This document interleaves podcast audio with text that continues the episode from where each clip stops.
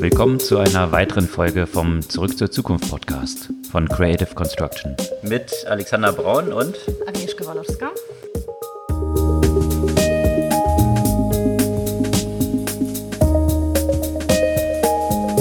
Was gab's Neues letzte Woche?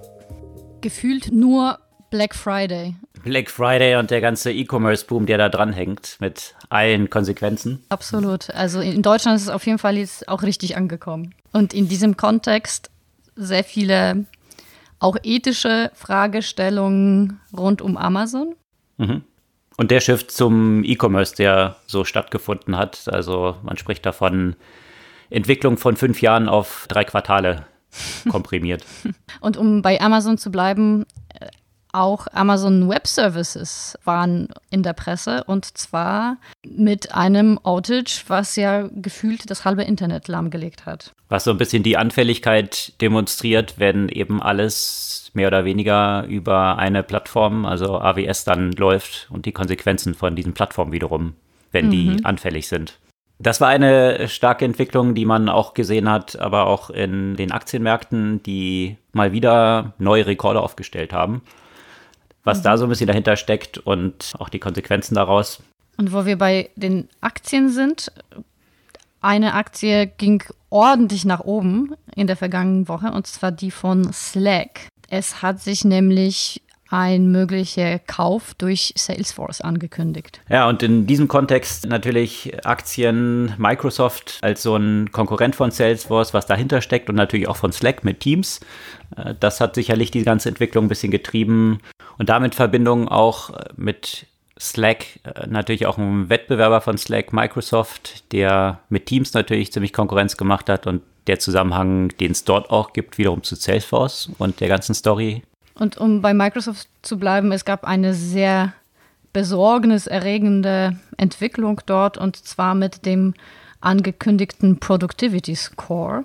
Und äh, das ist eine, sagen wir mal, ethische oder weniger ethische Entwicklung, ähm, die sicherlich eine der Gründe dafür ist, dass die großen Technologieunternehmen gerade in Europa immer mehr auf regulatorischen Gegenwind stoßen unter anderem möchte Frankreich jetzt im Alleingang diese Unternehmen besteuern und auch in Großbritannien tut sich da was. Ja, die ethischen Gründe und Dimensionen rund um Tech, die spielen natürlich auch eine Rolle bei dem ganzen Thema Venture Capital. Da gab es vergangene Woche eine ganze Reihe von Artikeln drüber, eine Analyse der Venture Capital Szene und der Anreizstrukturen dort drin und äh, welche Alternativen es dort auch von recht prominenten Investoren aktuell gibt. Und damit im weitesten Zusammenhang natürlich auch mit Venture Capital zu tun hat dann eine Ankündigung von Stripe, die eine 100 Milliarden Bewertung anstreben, was dort so dahinter steckt. Und auch von den Konkurrenten von Stripe, also Square und PayPal, gab es Neuigkeiten, also interessante Statistiken rund um beide Unternehmen im Kontext von Bitcoin und Kryptowährungen. Und Bitcoin und Kryptowährungen haben auch wiederum Schlagzeilen gemacht, diesmal so aus wiederum regulatorischer Perspektive in den USA. Und äh, ja, die traurige Schlagzeile der vergangenen Woche, Tony Shea, Gründer von Zappos und sicherlich eine der auch intellektuell führenden Köpfe in dem ganzen nicht nur E-Commerce, sondern, sondern grundsätzlich Digitalisierungsumfeld ist am Freitag überraschend und plötzlich verstorben. Und da werden wir auch einen kleinen Blick in sein Lebenswerk werfen. So viel zum Ausblick. Bevor wir in die einzelnen Themen einsteigen, nochmal die kurze Anmerkung. Unseren Podcast kann man natürlich auch abonnieren in jedem Podcast-Player, egal ob bei Spotify, Soundcloud oder wo auch immer ihr unseren Podcast hört. Einfach auf den Abo-Button klicken, wenn es euch gefallen hat und dann freuen wir uns über ein paar zusätzliche Abonnenten. Ja, Black Friday oder der ganze Cyber Week, das ist vor noch ein paar Jahren in Deutschland eine Entwicklung, die man eigentlich gar nicht wahrgenommen hat. Mittlerweile ist es auch hier wirklich angekommen und Deutschland war sogar bei den Statistiken von Shopify auf dem Platz Nummer 5 der Länder, in denen weltweit am meisten verkauft wurde. Also das heißt, es hat sich diese Tradition auch hier etabliert. Und äh, was ich da auch interessant fand an den, an den Statistiken, dass äh, bei Shopify 68 Prozent der Käufe über ein mobiles Endgerät generiert wurden. Also mhm. schon ein ja. sehr klarer Shift in diese Richtung. Ja, das fand ich auch spannend. Äh, Shopify im Vergleich zu diesen anderen Statistiken, die es zum Beispiel von Adobe gibt, die so mhm. größere Shops abdecken äh, mit höheren Umsatzvolumina, ist ja Shopify ein bisschen stärker in diesem Longtail. Das heißt, die durchschnittlichen Umsätze sind dort niedriger, ähm, aber die, wie du es gesagt hast, die Anzahl oder der Prozentsatz von Mobile Orders ist dort hier in dieser 70 Prozent Größe. Sonst sind die eher so im Bereich von 40 Prozent. Aber immerhin 40 bis 70 Prozent jetzt, die als Online- oder als Mobile Orders abgewickelt werden. Also Desktop hier weiter auf dem Rückgang. Mhm. Und äh, was sich daraus abzeichnet, ist auch grundsätzlich ein Anstieg von 20 bis 30 Prozent gegenüber dem Vorjahr.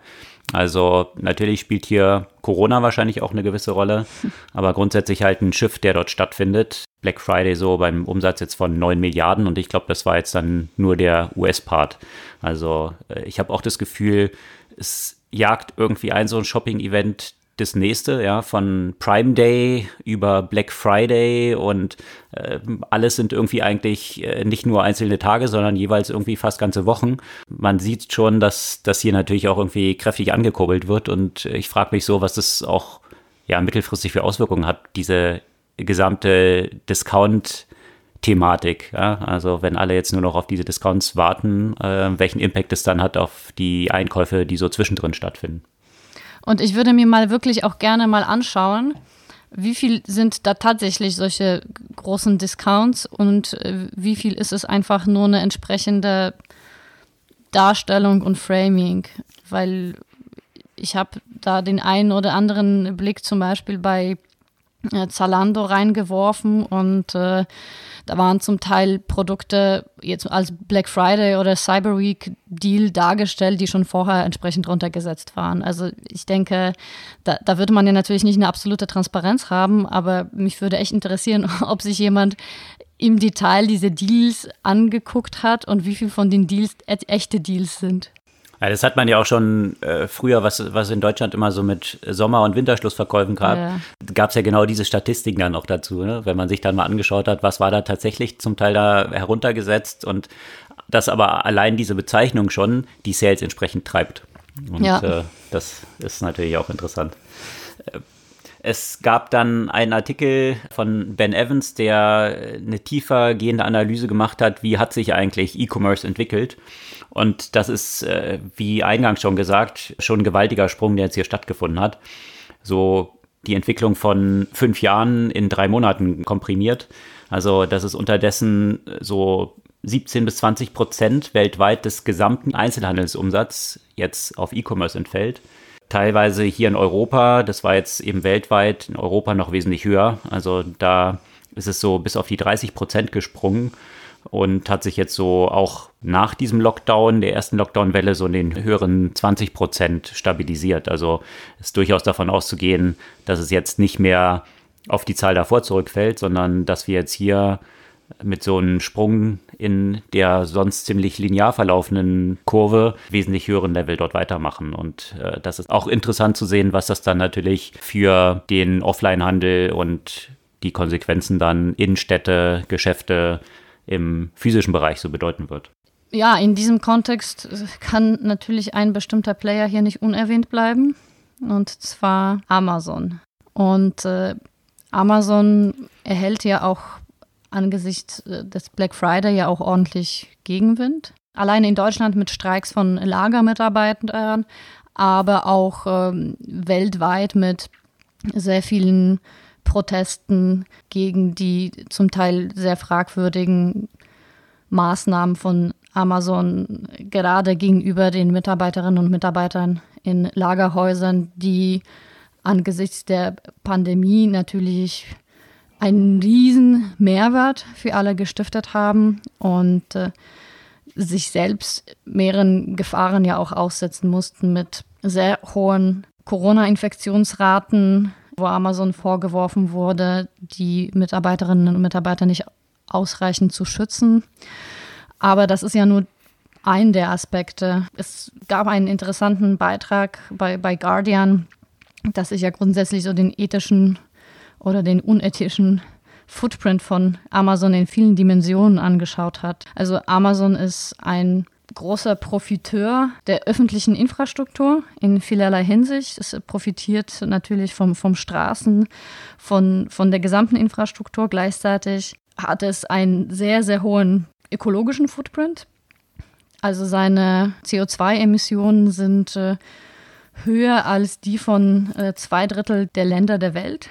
Und äh, auf der anderen Seite oder auf diese Seite könnte man sich natürlich anschauen, dass Amazon sicherlich der Gesellschaft was schuldig ist, so gesehen, weil es so stark eben von, von, von der Gemeinschaft ja auch profitiert. Auf der anderen Seite, wenn man sich anschaut, wie Amazon die Steuer zahlt, sieht man nicht so richtig, dass das Unternehmen was zurückgeben möchte. Und sicherlich hat Jeff Bezos mit seinem Vermögen einiges vor, was auch diverse Initiativen im Bereich des Umweltschutzes und so weiter angeht. Aber vielleicht wären sie gar nicht so stark notwendig, wenn sein Unternehmen sich einfach an die Regeln halten würde und äh, eben Steuer zahlen würde und äh, die Mitarbeiter richtig behandeln würde und an dem eigenen Footprint etwas arbeiten würde.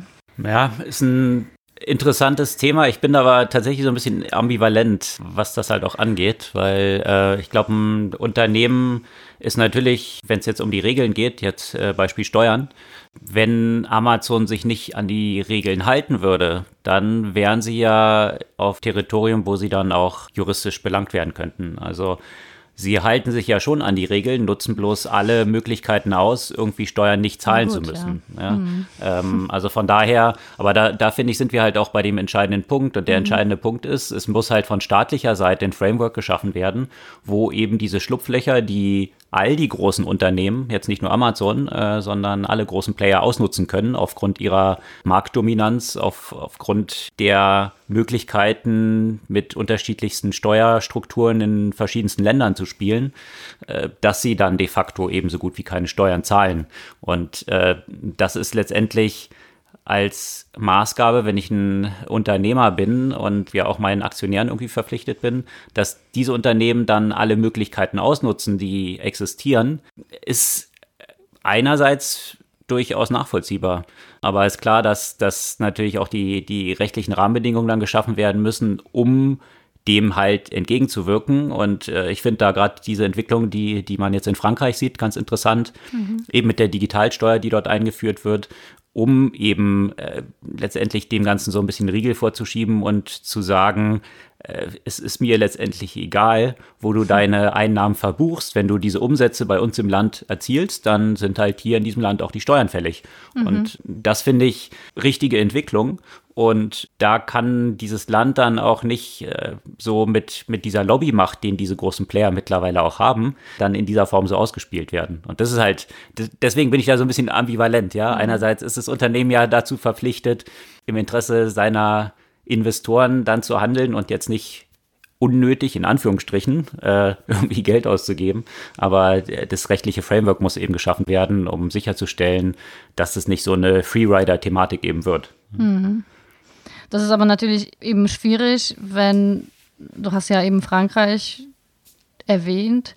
Frankreich macht das jetzt im Alleingang, weil man sich weder europäisch noch auf OECD-Ebene irgendwie einigen konnte über gemeinsame Maßnahmen. Und äh, natürlich wäre Regulierung von solchen Unternehmen und auch eine effiziente Steuerveranlagung viel, viel einfacher zu tun, wenn, wenn man eben nicht so viele Möglichkeiten hätte, von einem zum anderen Land zu wechseln. Ja, weil das ist letztendlich das Problem. Theoretisch innerhalb der jeweiligen Länder existieren diverse Rahmenbedingungen, aber es ist halt einfach sehr, sehr einfach, die zu verlegen. Und auch die EU kann sich da immer noch nicht wirklich ein, einigen. Also äh, ja, ein Thema, was sicherlich nicht, nicht sehr einfach ist zu lösen. Ich bin gespannt, wozu das äh, führt. Es gab ja schon Androhung äh, seitens USA äh, für Gegenmaßnahmen, dass entsprechende Einfuhrzölle zum Beispiel für französischen Käse und, und Wein ähm, äh, äh ähm, erhoben oder erhöht werden, um, um auf Frankreich da Druck auszuüben. schauen wir mal, wozu das führt. Und genau das ist das Challenge. Ne? Deswegen äh, findet man ja nicht mehr in der EU eine gemeinsame Marschrichtung, weil jetzt irgendwie so ein Land wie Deutschland, was sehr stark vom Export lebt mhm. und äh, gerne auch weiter die Daimlers und Co. Äh, in, in die USA exportieren will, äh, natürlich äh, mit einer entsprechenden Lobby dahinter auch kein Interesse dran hat, dass die USA hier Strafzölle dann auf Einfuhr aus Deutschland produzierten Produkten erheben. Und äh, das ist natürlich so ein bisschen der Standoff, der dort irgendwie so existiert. Und mhm. äh, von daher finde ich es einen mutigen und richtigen Schritt von, äh, von Frankreich, jetzt hier zu sagen, okay, was halt hier an Umsatz generiert wird, das wird auch hier steuerlich veranlagt. Und das ist ja relativ klar nachzuvollziehen. Ich meine, wenn man hier sich Apple Google, Amazon, also you name it, äh, aber halt auch Offline-Player, ist ja, ist ja das Gleiche. Werden die, die Big, Big, Tech wird da immer so an Pranger gestellt, aber letztendlich machen es alle großen Unternehmen so. Mhm. Wenn man sich halt anschaut, was die tatsächlich in dem Land an Umsätzen generieren, dann braucht man nicht lange darüber diskutieren, ob jetzt tatsächlich irgendwie ein IP irgendwo äh, in die Niederlanden liegt und darüber dann äh, Royalties zu zahlen sind, die dann irgendwie auf Inselparadiesen landen, dann ist es halt ziemlich klar, wie eigentlich eine Zuordnung dann auch, was, was dann der Steuergegenstand sein könnte. Und mhm. äh, von daher sicherlich eine Maßnahme, wie ich finde, die in die richtige Richtung geht. Um hier an der Stelle von der Regulierung das Thema zu wechseln, aber noch bei Amazon zu bleiben und bei der Macht der großen Plattform, könnte man sagen.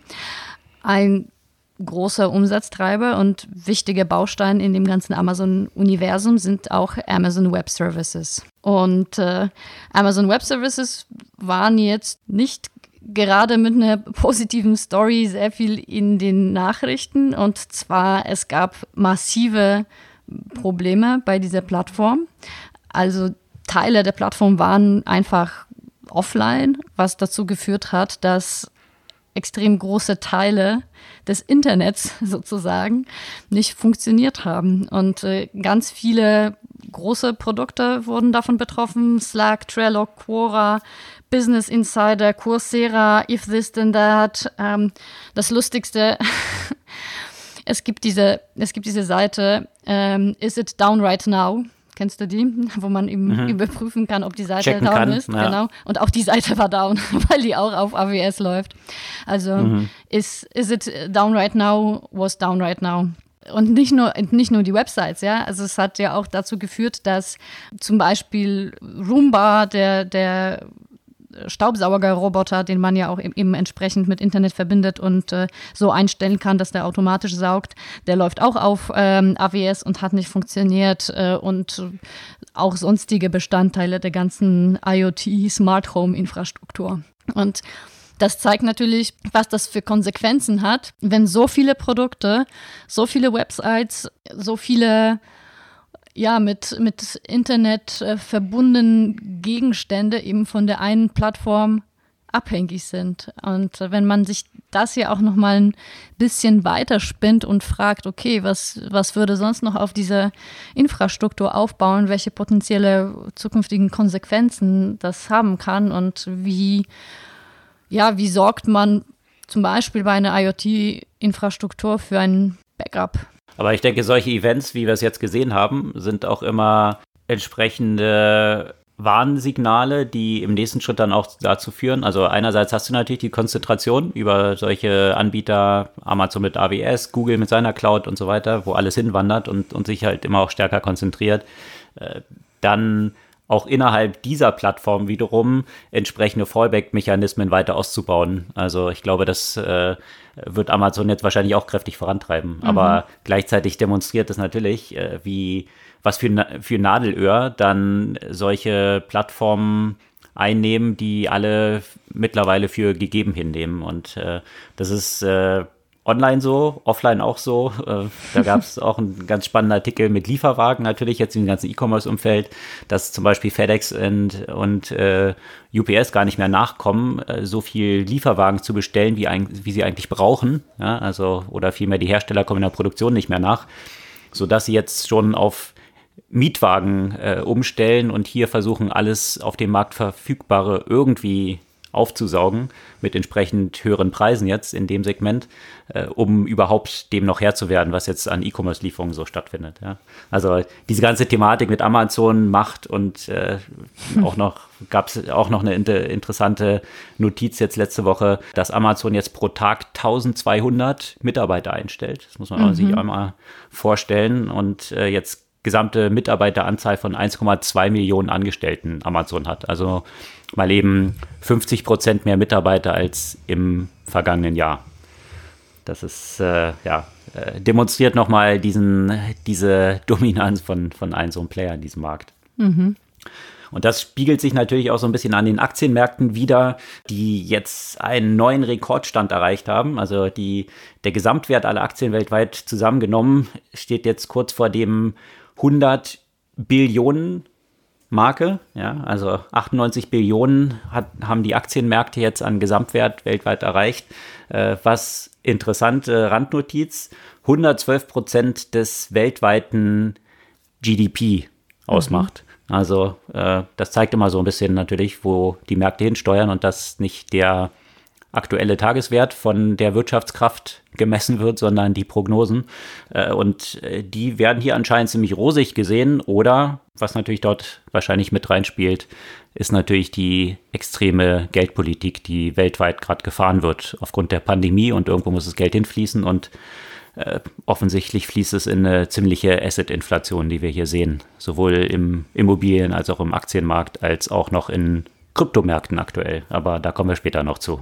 Ja, und äh, wenn wir jetzt bei dem Thema Aktien sind, da haben wir natürlich während der Pandemiezeit gesehen, wie sich die Aktien gerade von den sogenannten Stay-at-Home-Unternehmen entwickelt haben, die jetzt natürlich so ein bisschen wieder runtergingen bei der Ankündigung von äh, dem Impfstoff, aber äh, natürlich weiterhin weit, weit über den Werten fürs letzte Jahr liegen. Ein bisschen ausgenommen von dieser Entwicklung war Slack. Also auch deren Aktie ist 2020 um 5% erstmal gestiegen, aber das waren jetzt nicht diese exorbitante Steigerungen wie zum Beispiel bei Zoom oder anderen. Mit vielen 100 Prozent. Genau, mit vielen 100 Prozent.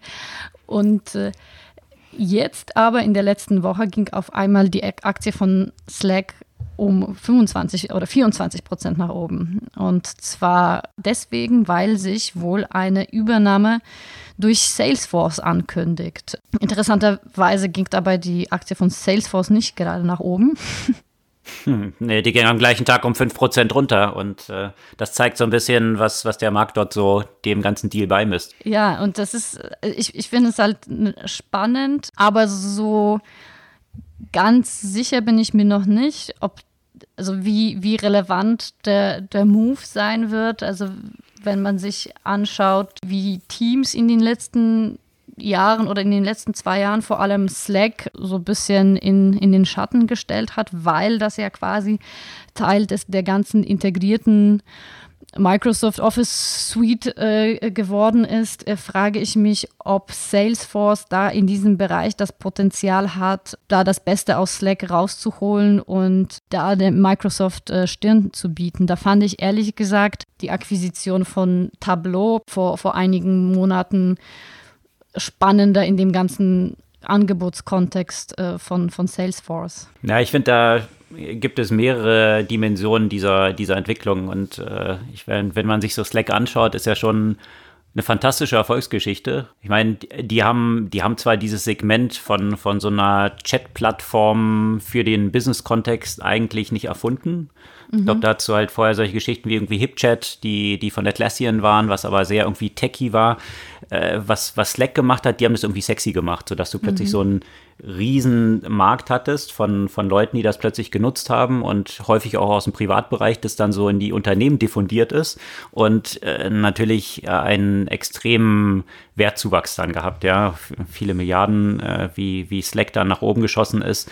Ich habe tatsächlich aber auch, äh, ich hatte nur einen kleinen Teil von, von Slack so in meinem Portfolio, habe das aber auch vor einer ziemlich vielen Monaten verkauft, weil ich eben auch diese, diese Dominanz, die dann so ein Player hat, so ein Fast Follower, wie Microsoft dann geworden ist mit Teams, die einfach schon so tief integriert sind in die Unternehmen und das einfach mal noch als ein zusätzliches Feature in Anführungsstrichen bei ihren Office 365 oben drauf mhm. schmeißen, was ja die Unternehmen gar nicht zusätzlich kostet. Ja, also ich habe keine zusätzlichen Kosten plus ich habe eh schon Microsoft. Also ich sah den Markt dort dann halt sehr schwierig für Slack, sich mhm. dort wirklich nachhaltig zu etablieren. Und äh, das hat der Markt in, anscheinend genauso gesehen. Deswegen ist die Aktie so seitwärts tendiert. Und was dann aber ganz interessant war in der äh, letzten Quartalsankündigung von Microsoft, da hat äh, Nadella über die Upselling-Potenziale von Teams gesprochen und Teams ist natürlich extrem gewachsen jetzt auch in dieser ganzen Remote Economy äh, äh, und hat wohl eine recht starke Dynamik Richtung Microsofts CRM, also Microsoft Dynamics entwickelt, mhm. sodass man dort äh, natürlich dieses Produkt damit dann auch gestärkt hat und das diskutiert man, könnte eben auch hinter diesen, diesen Akquisitionsplänen jetzt von Salesforce stecken, weil Salesforce mit seinem CRM natürlich so im Wettbewerb mit Microsoft Dynamics steht äh, und jetzt hier nicht möchte, dass ihnen dort die Fälle davon schwimmen und äh, das jetzt mit Slack zu kombinieren, äh, entsprechend was ähnliches zu spielen, was Microsoft dort, äh, dort spielt. Aber hm, ich weiß es nicht, ob das in die Richtung funktioniert. Ja, ich eben auch nicht. Und der Markt, wie man es gesehen hat, bei der Ankündigung an, an dem Tag war es wieder mal, äh, wie die meisten Tage in der letzten Zeit so, äh, dass alle Aktien kräftig gestiegen sind. Und äh, gegen den Trend ist Salesforce, wie gesagt, mit, mit diesen Gerüchten um über 5% gefallen. Also äh, der Markt scheint dort auch skeptisch zu sein, dass hier eine Kombination von Slack und Salesforce ähm, tatsächlich jetzt diese Vormachtstellung, die Microsoft in den Unternehmen hat, dort aushebeln könnte. Ja, und zur Vormachtstellung von Microsoft bei den Unternehmen, da gab es ja auch mal eine interessante News, die ich so ziemlich in die Kategorie besorgniserregend packen würde. Und zwar, Microsoft hat äh, den Productivity Score eingeführt. Und äh, was heißt das? Natürlich hat Microsoft durch eben diese tiefe Integration eigentlich eine Sicht auf die Gesamtproduktivität, auf die Gesamtaktivität der Mitarbeiter des Unternehmens, in dem sie eingesetzt werden. Ne, von Mails über eben SharePoint, Teams. Äh, einige Unternehmen nutzen sogar Microsoft Edge, den Browser, also auch das ist ja quasi mit, mit drin. Also letztendlich spielt sich das größte Teil des Arbeitslebens dort und vor allem natürlich in der Kontext von Homeoffice-Situation, wo ja, man könnte sagen, dass die einzige Möglichkeit ist, die Produktivität der Mitarbeiter zu analysieren. Also es gibt ja 73 Metriken, die Microsoft sich ausgewählt hat, die eben die Produktivität der Mitarbeiter analysieren sollen. Zum mhm. Beispiel, wie häufig werden bestimmte Programme wie Word, Excel, PowerPoint, Outlook, Skype und so weiter aufgemacht. Machen die Leute eine Kamera auf, wenn sie über Teams telefonieren? Äh, wie häufig interagieren die Mitarbeiterinnen und Mitarbeiter und so weiter. Also es kann man alles entsprechend evaluieren und daraus kann Microsoft irgendwie so ein, so ein Score, so einen Produktivitätsscore ähm, errechnen. Die Ansage ist jetzt, dass es in dem Sinne anonymisiert ist, dass der Score nicht pro Mitarbeiter, sondern für das ganze Unternehmen errechnet wird. Und auf Wunsch können diese Daten anonymisiert werden und werden nach 28 Tagen wieder gelöscht. Auf Wunsch aber nicht der Mitarbeiter, sondern des Administrators. Der Mitarbeiter hier hat eigentlich in dem Kontext nichts zu sagen. Und äh, ja, also wenn man sich anschaut, ne, wie, wie detailliert das Ganze eben ausgewertet und analysiert wird äh, oder werden kann, äh, fragt man sich so, was, was, was die Konsequenzen dafür werden, inwiefern werden die Mitarbeiter dadurch ihr, ihr Verhalten ändern und ähm, gerade so im Kontext von EU und speziell in Deutschland, ist das überhaupt zulässig, diese Art von Überwachung. Ich bin da gespannt auf Diskussionen zum Beispiel mit Betriebsräten und, und Datenschützern, weil äh, Ja, also letztendlich kann damit wirklich jeder Tastenschlag eines äh, Mitarbeiters, einer Mitarbeiterin analysiert und ausgewertet werden. Aber das anonymisiert und aggregiert auf Unternehmensebene, hattest du dann gesagt, oder wie ist es? Klar, aber um das anonymisieren und äh, zu anonymisieren und äh, zu aggregieren auf Unternehmensebene müssen natürlich die einzelnen Daten aufgesammelt werden und somit ist es halt so die Frage, mhm. in, welche, in welche Form diese Daten bei Microsoft trotzdem vorliegen. Ja, sicherlich Daten die für Unternehmen hochinteressant sind, aber natürlich genau diese Fragestellung aufwerfen, inwiefern inwiefern das äh, hier mit den entsprechenden Datenschutzgesetzen, die wir hier so haben, tatsächlich realisierbar ist. Und auch wenn das anonymisiert ist, ja, wenn man sich jetzt so anschaut, da kommt irgendwie so ein smarter hm, Strategieberatung und sagt, es gibt ja diese und jene Korrelation zwischen dem Productivity Score bei, bei Microsoft und den Umsätzen des Unternehmens. Und das heißt, der Productivity Score muss von irgendwie 300 auf 400 und dann werden die Mitarbeiter dazu angehalten, da für mehr Produktivität zu sorgen. Und dann ist die Frage, wie sich dadurch ja auch die Verhaltensweisen bei, den, bei der Belegschaft ändern werden, auch ohne dass jetzt vielleicht Rückschlüsse über die einzelnen Personen äh, gemacht werden können. Ja, was Produktivität angeht, äh, diese Frage stellt sich auch im Umfeld von Venture Capital. Wie produktiv hm. ist das Kapital, was da so angelegt wird und äh, was für spannende Unternehmen entstehen daraus, die, die entsprechend vorher nicht existiert hätten. Da gab es in der letzten Woche eine ganze Reihe von Artikeln, langen Artikeln, die über die Aufgabe und die Wirkung von Venture Capital diskutiert haben, unter anderem mhm. von Charles Duhigg, der als Autor von The Power of Habit äh, recht bekannt geworden ist und den ich immer sehr interessant finde. Also äh, echt immer tiefe Analysen dazu und der hat sich jetzt mal die ganze Venture Capital Industrie vorgenommen und das hat natürlich entsprechend äh, im Twitter-Universum bei den ganzen VCs für ziemliche Aufregung gesorgt, weil er auch eine ganze Reihe von äh, VCs natürlich auch interviewt hat und äh, sehr stark auch auf dieses Thema WeWork eingegangen ist, wo mit viel Venture Capital ein Riesenunternehmen aufgepustet wurde, tatsächlich, was dann de facto viele anderen Unternehmen in diesem Umfeld entstanden sind, das Wasser abgegraben hat, aber selber natürlich hochgradig unprofitabel war und dann, große Überraschung, nicht 100 Milliarden wert war, sondern jetzt aktuell nur noch so um die 2 Milliarden, was ja so ein marginaler Haircut ist. Äh, und äh, die ganze Geschichte, die da auch dranhängt, natürlich mit Softbank, die mit riesigen Summen dort in diese Märkte reingehen und natürlich auch nochmal die ganze Venture Capital Industrie aus einer ganz anderen Perspektive in Frage gestellt haben. Und äh, die Diskussion, die dort halt ähm, auch so erfolgt ist, was sind denn tatsächlich die Anreize von VCs?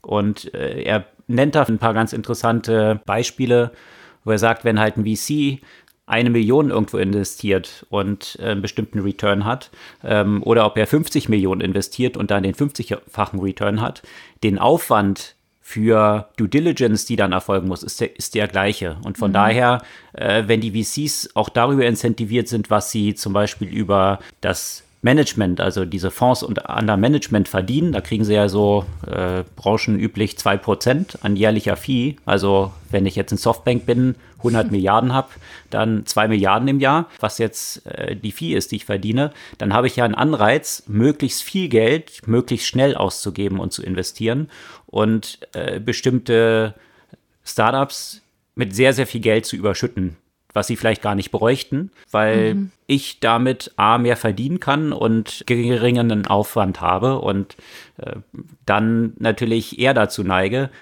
total crazy guys zu finanzieren, weil das einzelne Unternehmen, ob das dann erfolgreich wird, spielt ja für mich gar keine Rolle, sondern ich muss halt ein so ein super Durchstarter drin haben, was die ganzen anderen Investments wiederum rechtfertigt. Mhm. Und ja, diese, diese ganze Diskussion, äh, die darum so entstanden ist, und das ist aktuell ein ziemlich heiß diskutiertes Thema, auch von Industrie-Insidern, wie zum Beispiel Shamat Palahapitya, der über Facebook bekannt geworden ist. Äh, der war dort für eigentlich das Wachstum, Growth Hacking von Facebook verantwortlich, ist, äh, hat eigentlich diesen Begriff Growth Hacking überhaupt geprägt, äh, ist mittlerweile auch Multimilliardär und äh, versucht die ganze Venture Capital Szene so ein bisschen mit anderen Modellen zu disrupten. Das früher ein breiteres Umfeld von Leuten daran beteiligt werden kann, nicht erst beim Börsengang oder vielmehr, dass er einen Börsengang vorzieht mit sogenannten Specs, also Special Purpose Acquisition Companies.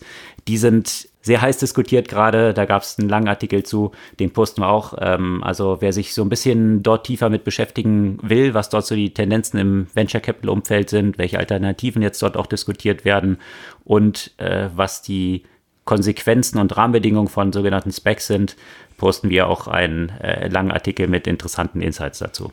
Ja, und passend dazu kündigt sich jetzt auch eine weitere riesige Finanzierungsrunde von einem, von einem ja, Startup, kann man das noch Startup nennen? Auf jeden Fall ein Unternehmen, das noch nicht auf der Börse äh, gelistet Grown ist. Up. Grown, Grown up. Ja, ob, ja, das ist Scale-Up, keine Ahnung.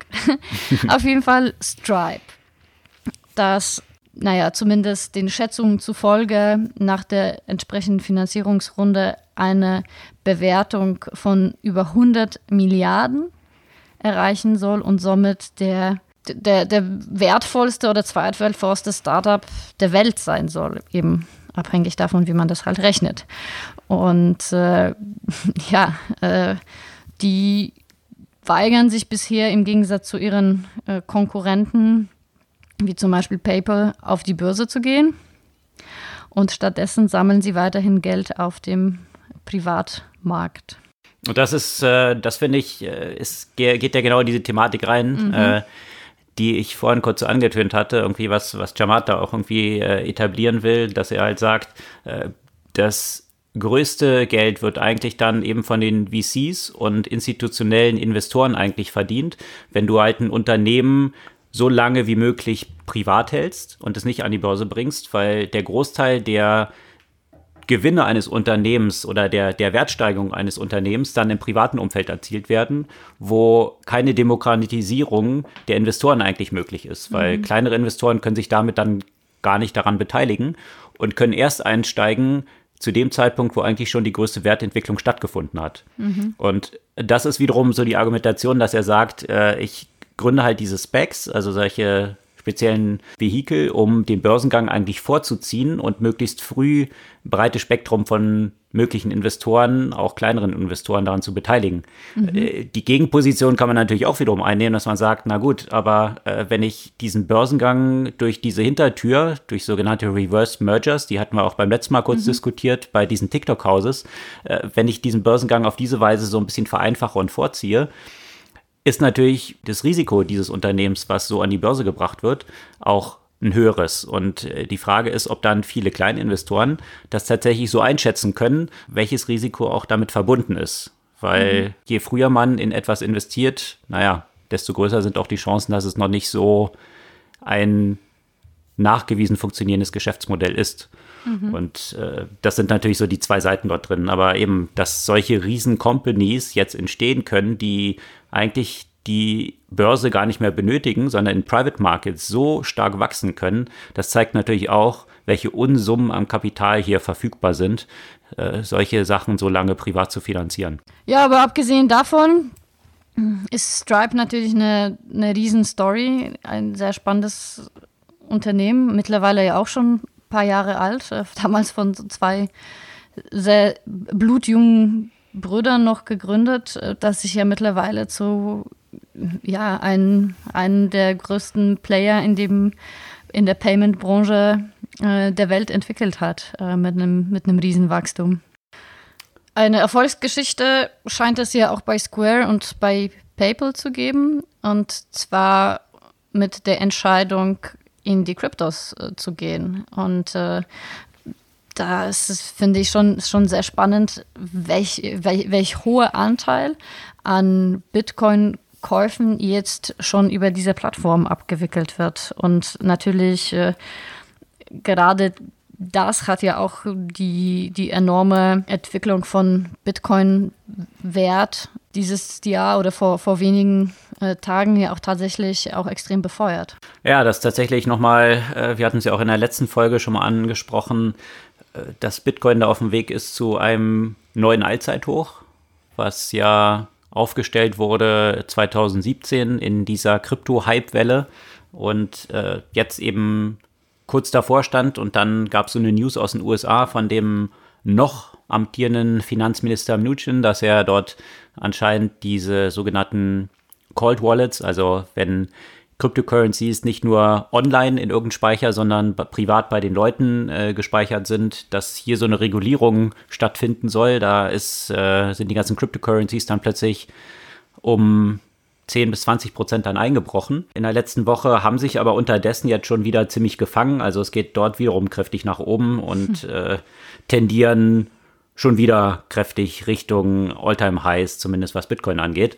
Also äh, ich glaube, gerade vor diesem Hintergrund, dass du diese Geldpolitik hast, die du hast, mit der äh, entsprechenden Inflation jetzt schon in Assets, äh, wo man sich fragt, wann könnte diese Inflation auch so auf reale Preise durchschlagen, dass hier natürlich für viele Krypto der entsprechende sichere Hafen ist, mit der Knappheit, die dort existiert und äh, tatsächlich sich als so eine Goldalternative etabliert. Und äh, das, denke ich mal, wird durch die Demokratisierung, die jetzt durch solche Plattformen PayPal und Square stattfindet, dass es viel einfacher wird, hier einen Zugang zu haben, plötzlich zu Cryptocurrencies. Mhm. Das befeuert es natürlich zusätzlich. Und da gab es nämlich auch aus Berlin eigentlich eine ganz interessante News vergangene Woche. Bitwaller, was zunächst mal als so eine ja, klassische Krypto-Wallet gestartet ist, mittlerweile auf Basis von Solaris Bank auch so eine vollständige Bank ist.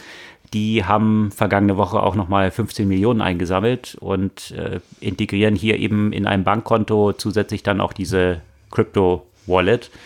Also eine Erfolgsgeschichte aus Berlin in diesem Umfeld, die sich hier natürlich auch im Rahmen dieses Kryptobooms jetzt bestätigt. Mhm. Ja, das soll es diese Woche mit den News gewesen sein. Wobei ich glaube, bevor wir zu dieser Buchempfehlung kommen oder vielmehr die Buchempfehlung auch mit einer aktuellen News zusammenhängt diese Woche, richtig? Ja, in der Tat. Und zwar mit einer sehr traurigen News. Und zwar der Tony Shea, Gründer von Zappos, ist ja, unter tragischen Umständen plötzlich ums Leben gekommen am Freitag. Und äh, das, die, die Buchempfehlung hier ist mehr, um einen Blick auf sein gesamtes Lebenswerk sozusagen zu werfen. Das Buch, was, was viele äh, von ihm vielleicht kennen, Delivering Happiness, was äh, so, eine, so ein, ein Stückchen Autobiografie ist. Das Buch, was von Corporate Culture und was von Service-Mentalität handelt, ähm, ist, finde ich, ein, ein, ein, ein Buch, das sehr prägend oder auch seine ganze Philosophie, die er da beschrieben hat, sehr prägend für das ganze Bereich äh, E-Commerce, aber auch darüber hinaus. Also dieser Fokus auf, auf Customer Service, auf Customer Experience, aber auf der anderen Seite diese Betonung, dass das Ganze eben nicht ohne Mitarbeiter geht und somit ein sehr, sehr starker Fokus auf Kultur, auf die Employee Experience äh, ist, glaube ich, schon was, was Besonderes in diesem Kontext von, äh, von Digitalunternehmen, von, äh, von E-Commerce-Unternehmen. Und äh, bekannt waren ja auch Sappos unterschiedliche Versuche mit der eigenen Organisation. Zum Beispiel war Sappo sehr stark in den Schlagzeilen, als das Unternehmen Holacracy äh, eingeführt hat. Das ist ja quasi so eine recht radikale Unternehmensform, äh, die sehr stark auf Selbstorganisation beruht. Äh, dass diese Versuche waren ja nicht nur äh, erfolgreich, aber da sieht man ja auch sehr stark, welcher Gedanke ja auch dahinter war und wie ein Stück weit vielleicht ja auch das Menschenbild von dem Tony Scheer war. Ja, das war tatsächlich äh, ein ziemlicher Einschnitt, als ich diese News auch gelesen habe. Ich muss sagen, weil äh, Tony Chier ist ja in vielerlei Hinsicht mit dem, wie du es halt gerade beschrieben hast, natürlich einmal mit dem Business, was er so geprägt hat. Äh, E-Commerce wäre heute nicht das, was es äh, das ist, ohne ohne Tony Chier. Ich weiß nicht, ob das den meisten hier in Deutschland bewusst ist, eben mit, mit Zappos äh, als Schuhhändler in den USA gestartet, die dann 2009 an Amazon verkauft wurden für knapp über eine Milliarde an Amazon Shares. Ich meine, hm. wenn er die behalten hat, äh, 2009 eine Milliarde in Amazon-Aktien, dürfte jetzt auch noch mal ein bisschen mehr wert sein. Bis hin zu dem, was es in Deutschland auch geprägt hat. Zalando heißt ja nicht überraschenderweise äh, Zalando, weil es auch eben eigentlich ein Copycat von Sapos war. Zalando hat ja hier zunächst mal auch mit Schuhen angefangen und ist erst dann zu so einem großen E-Commerce-Player alles Kleidung geworden. Also damals war es eigentlich ein Copycat von Zappos und man hatte gehofft, dass, äh, dass es dann irgendwann mal von Amazon auch gekauft wird. Ist dann so stark gewachsen, dass es jetzt eben selbst so ein dominanter E-Commerce-Player hier in Europa geworden ist. Also alles so äh, sehr stark auf dem, dem Mist von äh, Tonichier eigentlich ge gewachsen. Und auch was äh, Common Practice jetzt im E-Commerce-Umfeld mit äh, No Questions Asked äh, Rücksendung geworden ist, das war was, was eben Sappos auch geprägt hat und eigentlich über Sappos erst zu Amazon gekommen ist und über Amazon dann in die ganze Welt gekommen ist, dass es jetzt eigentlich der E-Commerce-Standard wurde.